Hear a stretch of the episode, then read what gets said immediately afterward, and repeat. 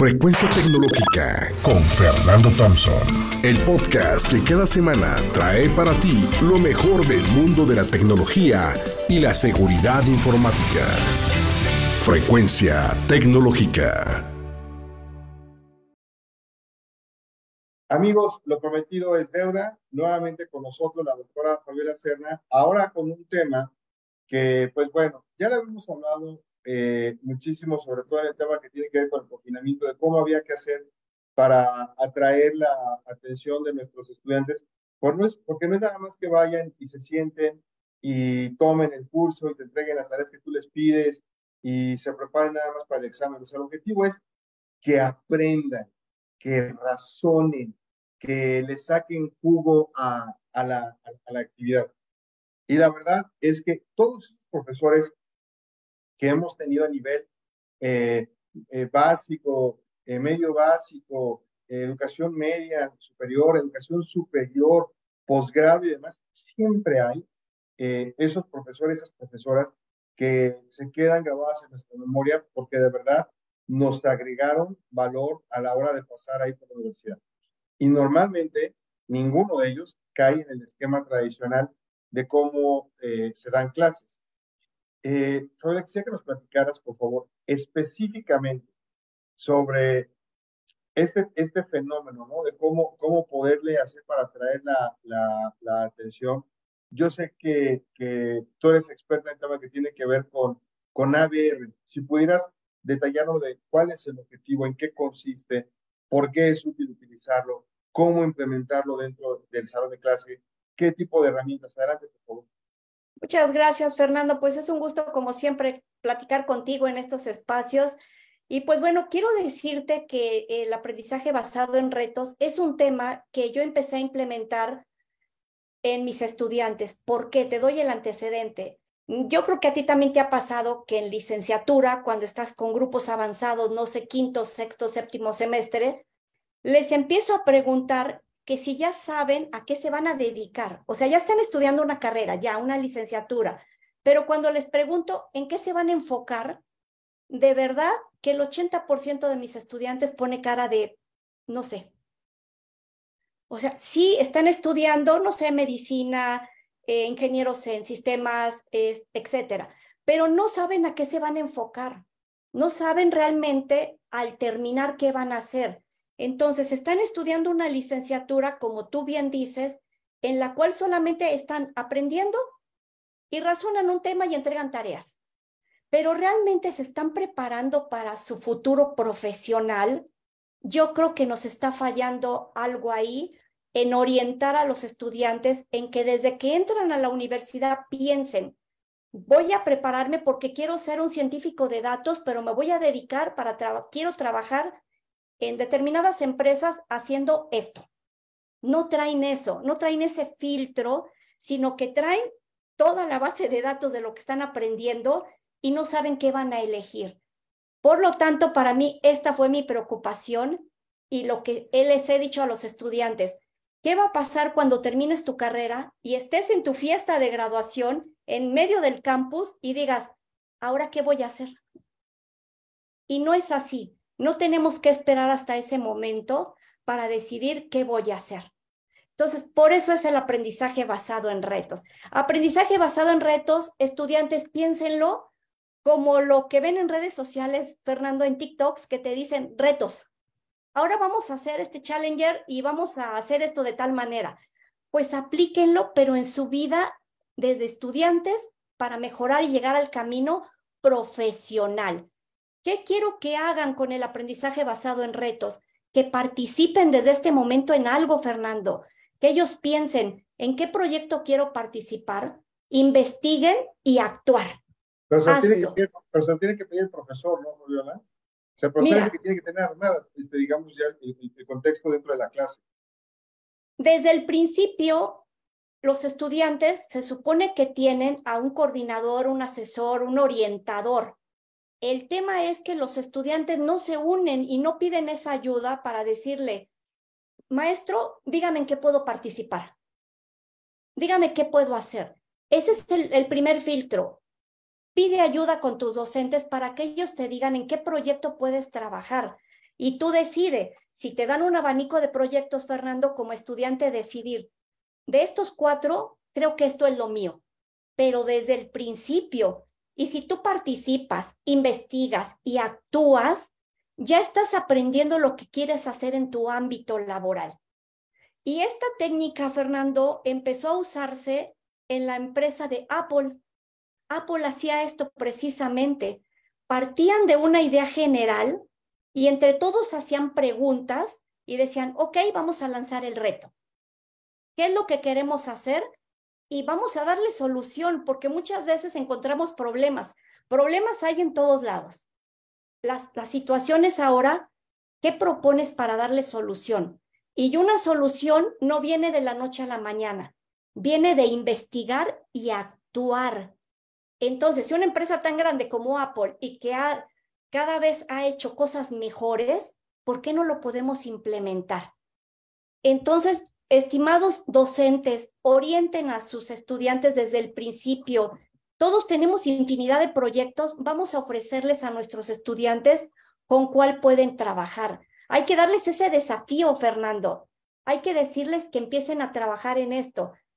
Pero muchos van a decir, ¿y cómo? ¿Cómo puedes dejar, o sea, tú como, como profesor y como estudiante, al escucharte es, porque a mí lo que me interesaría, y sí, por supuesto, la parte de es importante, pero lo que me interesaría es saber que a final de cuentas, a la hora de que empiecen ellos a hacer todo esto, que se pueda reflejar, eh, obviamente también en algo mucho muy específico, porque pues yo le tengo que entregar una, una calificación, si soy el profesor, al estudiante, pues el estudiante tiene que obtener una calificación a partir del trabajo que, que, que, él, que él utilice. ¿Qué herramientas hay? Porque me parece perfecta la dinámica que tú estás diciendo, pero ¿cómo se complementa? O sea, ¿qué, ¿cómo está del otro lado? ¿Qué aplicación que se utiliza, Fabi? Esa es una muy buena pregunta, porque todos podemos decir, bueno, ¿cómo empiezo? ¿Cómo lo hago? ¿Cómo lo plasmo? Ya lo sé. Pues bueno, existen infinidad de herramientas digitales que te ayudan para ir haciendo cada una de las fases del aprendizaje basado en retos. Lo más importante, estudiantes, busquen una red, busquen las redes de docentes que tengan el tema que a ti te interesa. Únete a tus compañeros estudiantes que también piensan o quieren dedicarse a lo mismo que tú. No puedes estar solo. Y ya que hayas hecho eso, ok, ya tienes tu idea general. ¿Qué es la herramienta digital que te sugiero que uses primero? Reuniones. Vamos a hacer reuniones virtuales, Fernando. No importa que a lo mejor tengo un estudiante que es de otro país y también coincide conmigo, conmigo en el proyecto. Reuniones virtuales. Todos ya conocemos las herramientas para hacer reuniones virtuales y gratuitas. Tenemos Meet, tenemos Teams, tenemos Zoom. Hay mucho de esto. Y conforme vas haciendo tú tus reuniones virtuales, ya puedes ir haciendo tu idea general, puedes ir haciendo tus preguntas esenciales. Pero, ¿qué más necesitas? Necesito pizarras colaborativas, pizarras en las cuales en la reunión, Fernando, estemos anotando la idea, las preguntas, el reto, las actividades, los recursos que vamos a hacer. ¿Qué puedes hacer precisamente para pizarras colaborativas? hay infinidad de herramientas gratuitas. Tenemos Jamboard de, Gmail que te sirve para esto, o sea, de Google. Tenemos Teams, que si tienes un correo institucional y la mayoría tienen Microsoft Office 365, puedes usar Teams. Puedes usar Whiteboard, que también es gratuita y colaborativa. Puedes usar Miro, puedes usar Parlet, que son herramientas que te estoy diciendo que son gratuitas. Eso es lo que tú puedes hacer para pizarras colaborativas. Pero ahora la pregunta es, Fernando, ok, ¿y dónde guardo lo que nos vamos poniendo de acuerdo? Pues bueno, puedes usar el almacenamiento virtual y esta puede ser Google Drive o OneDrive. Y en todas estas herramientas puedes usar archivos que también son colaborativos. Puedes abrir un Excel en donde yo te dije que tú vas a complementar el reto, en donde tú vas a poner preguntas, en donde te pido que empieces a hacer un cronograma de tiempo y ya lo estamos haciendo todos. Todos estamos colaborando. Y si queremos registrar una evaluación, Fernando, el ciclo, el siguiente paso, evaluar cómo vamos, pues también tenemos varias herramientas para hacer la evaluación.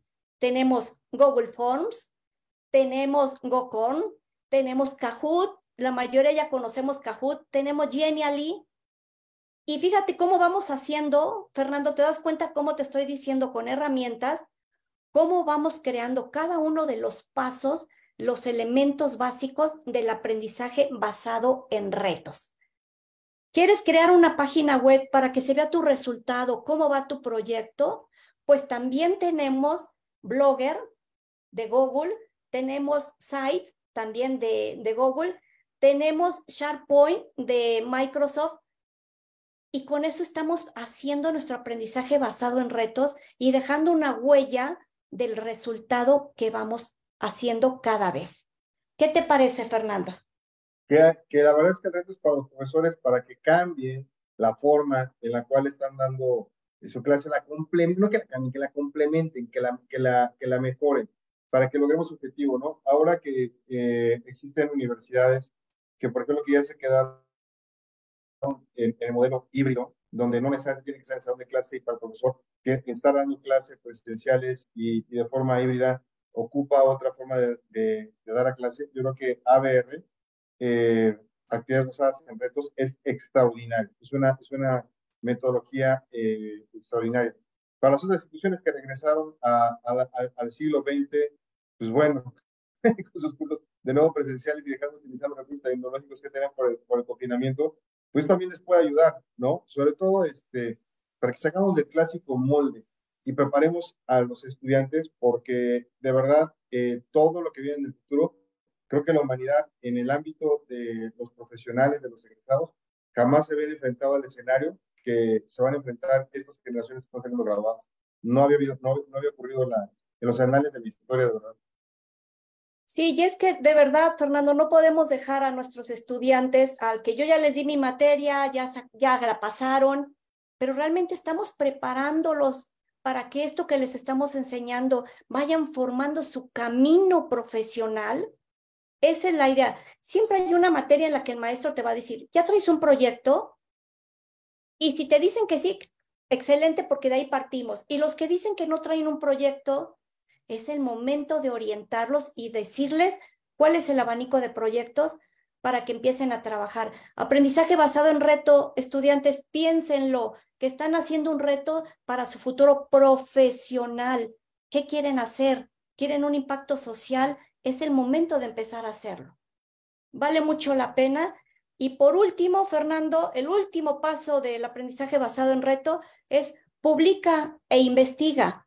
Publicar, puedes tú publicar en revistas científicas, que se vea que como estudiante lo que has empezado a hacer, muéstralo, que todo el esfuerzo que has llevado a lo mejor en meses o año y medio, públicalo en fuentes confiables, en revistas científicas. Eso es lo que yo les dejo a ustedes para que lo utilicen porque vale mucho la pena desde el primer semestre, segundo, tercero, empezar a saber qué quiero hacer, que ya terminé, pero ya sé a dónde voy a ir. No, no le suceda el pararse en el campus y decir, ya acabé y ahora qué voy a hacer. Totalmente de acuerdo contigo. O sea, la parte de publicación es muy, muy importante, aunque no estén indexadas, la, las, las revistas, es importante que se publiquen esos, esos, esos trabajos para que reciban retroalimentación también de, de otro lado y también que los puedan ir viendo el, el, el, valor, el valor que tienen como, como estudiantes. Y al final de cuentas, yo te escuchaba y me quedo pensando, o sea, la mejor, las mejores instituciones académicas son las que hacen que sus egresados, cuando se gradúan, puedan ganarse la, la, la vida de manera digna, puedan encontrar un empleo bien remunerado, puedan montar negocios eh, exitosos que ellos decidan o puedan entrar a instituciones académicas que ellos están buscando dar el nombre para hacer sus, sus posgrados. No es la que tiene que está certificada por tal y que tiene tal y tal. Es puro marketing y publicidad. Se debería medir el éxito de tus egresados. Y conforme al éxito de tus egresados, ahí viene, debería venir el ranking verdaderamente de las universidades. Y para poder lograr, para tener éxito con esos egresados, es precisamente cambiar el modelo de clase. Y ya lo tienen aquí, ABR. ¿Cómo te podemos encontrar, Fabiola?